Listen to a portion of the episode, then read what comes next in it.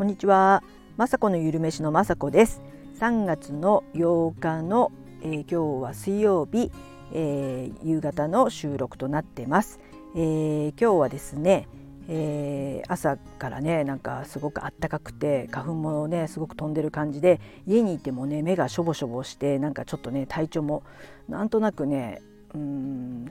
なんていうかすっきりしないって感じなんですけども、えー、明日ちょっとねお出かけする用事がありますので昨日もね YouTube の撮影をしたんですけども今日もやろうと思って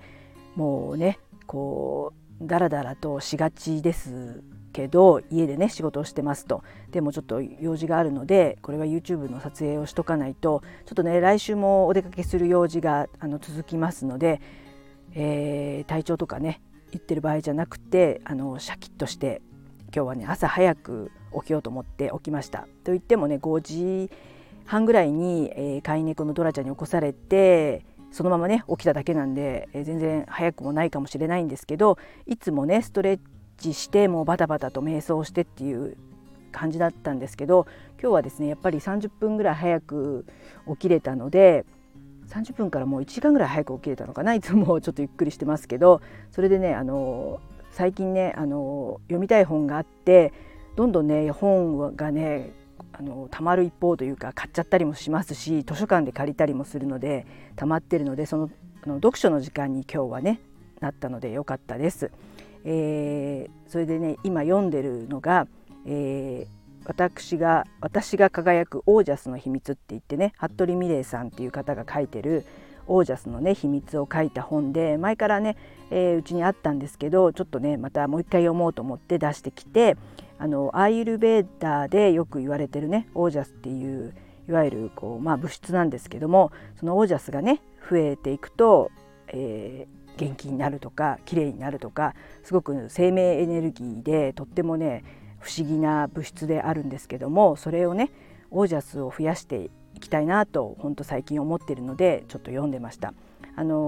ー、本当に、えー、瞑想するとかね私もしてるんですけど瞑想したりオイルマッサージしたりとかねなかなかあのやってない方も多いと思うんですけどもこの本をね読みますとすごくオージャスを上げたくなりますし、えー、なかなかね子育て中はできなかったんですけど出来たてのね炊きたてのご飯を食べるとか美味しくてもうあの電子レンジでチンして残り物を食べるとかじゃなくてもう自分のために、えー、作ってそれを出来たてで食べるっていうことをするとオージャスが増えるということで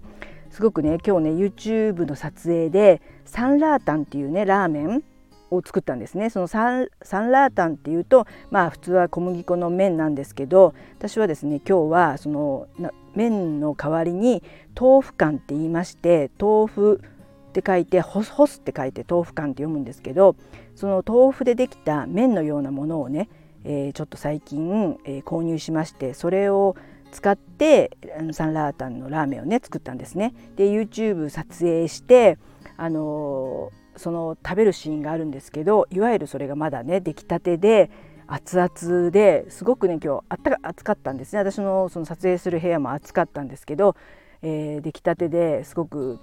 サンラータンって辛くてであと酸っぱいんですよね。すごくだからの体からすごいポカポカ温まってきて暑かったんですけどあこれ美味しいなって思ったのがすごくそのやっぱりオージャスがあるものを食べるとこういうような感じでふわーっとねあなんか気持ちいいというかこうやっていつもね食べれればいいんですけどなかなかね子育て終わったと言ってもね残り物を食べたりするのは私の役目だったりするんですけど今日のねそのサンラータンは出来たてを食べて、えー、すごく、えー、YouTube でね見ていただけると分かるんですけど結構大きなね丼にほんとラーメンのね丼で食べてまあ結局は全部は食べれなかったので息子とかに後であげたんですけどあの豆腐のね麺なのでえー、とりあえず普通のねラーメンよりはカロリーがもちろん低くて糖質も低くてそれでいて、えー、豆腐の麺っていうことで豆腐をなんか、えー、圧力をかけて水分を抜いてで軽く乾燥させたものみたいなことを書いてあったのであのヘルシーではありますしでも大豆製品を取れる感じでとってもねヘルシーな商品をね私見つけたので、まあ、知ってる方もいるかと思うんですけどカルディってうちの近くではねカルディで売ってるので、えー、買ってきて、えー、いろんなね焼きそば風にしたりとかあとは、えー、あの普通にね炒め物ナスとかと一緒に味噌炒めとかして食べるととってもなんかね豆腐ではないんですけどでも麺っていうかね焼きそば風になっててすごく美味しいのであのこれからもね見つけたら買って取り入れていきたいななんて思ってます。なので今日はねオージャス満点のご飯が食べれて嬉しかったです。あとねあのブログにも書いたんですけどもう一つはザ・マジックって言って、まあ、有名な、えー、ロンダ・バーンさんっていう方が書いてる本であの感謝をするっていうねまあぶっちゃけそういう本なんですけども、えー、前に1ヶ月ぐらいね感謝ワークをする何て言うのかなそういうワークに参加させてもらった時にこれがなんか教科書みたいな感じでその時買ったんですけど、えー、そのやってるね1ヶ月間は毎日ノートに感謝したこととか感謝したいなと思うことを毎日ノートに書いたりしてたんですけどなかなかね忘れてしまってました。でなあのスタンド FM とかでなんかたまたま感謝ワークしてるとかいう話を聞いてあそうだまた感謝ワークやろうと思ってね一応近くにザ・マジックの本を置いて、あのー、時間があった時にペラペラってめくってねパラパラかめくってねやろうあの見ようかなと思って置いてます。ですごくねあの今日もね花粉症でこれから買い物も行かなくちゃいけないしあご飯も作らないしといけないしとかって言ってまあ若干ね、まあ、イライラしたりすることもねあの人間なんで私も全然イライラしちゃうんですけど いろいろねバタバタしてますと。ですけどやっぱりねあの毎日10個今ね感謝ワーク、えー、感謝してますと本当にこうやってね買い物に行けることでさえもちろん感謝ですし健康でいてね足があって足が動いて自転車にも乗れて、えー、買い物に行けることが感謝ですしそういってあの美味しいものをね作って食べれるお家があることにも感謝ですし水が出て、ね、あのガスも使えてって、えー、何に関しても全てね感謝なんですよね。で毎日ね10個であの前の日に書いたやつじゃないものを10個ねまた書くワークとかでそんなワークあのそんなに感謝することないじゃないってもうね思ってましたけどでもね毎日毎日ね何でも感謝なんですね。なのでこれからもね、えー、人に対してもね結構息子とか旦那さんに対してとかもあのちょっとイラってすることとかあったりもするんですけどでもあのすごくねあの息子に関してはいろんなことをね教えてくれたりとかアドバイスしてくれたりしますので感謝感激じゃないですけど感謝して私がねこうやってえー、YouTube やったりブログ書いたりしたりするのもね息子がいろいろ教えてくれたり、えー、相談に乗って答えをかね、返してくれたりするので感謝していきたいと思います。あとはですね、えーと、旦那さんがですね図書館でよく本を借りるんですけどたまたまね見つけたらしくて「フードライターになろう」なんていう本をね借りてきました。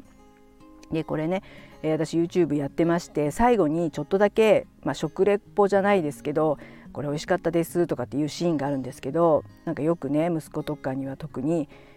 お母さんなんかめちゃくちゃ美味しいとかって言い過ぎとかって言われてましてまあ確かに語彙力がなさすぎてめちゃくちゃ美味しかったですとかなんかもうあの、ね、めちゃくちゃ大変でしたとかねめちゃくちゃとかいう言葉でなんかね表現してたんですけど、まあ、それを聞いてた旦那さんがちょっとこれはと思って借りてきたのかはちょっとね聞いてないんですけどちょっとねこれ借りてきたよって言われた時にはえってなんでって思っちゃったんですけどちょっとイラッとしちゃったんですけどでもですね、えー、こんな本を借りてきてくれて本当にありがとうございましたって感謝しました。で中身がですねすごく面白くてフードライターなんていう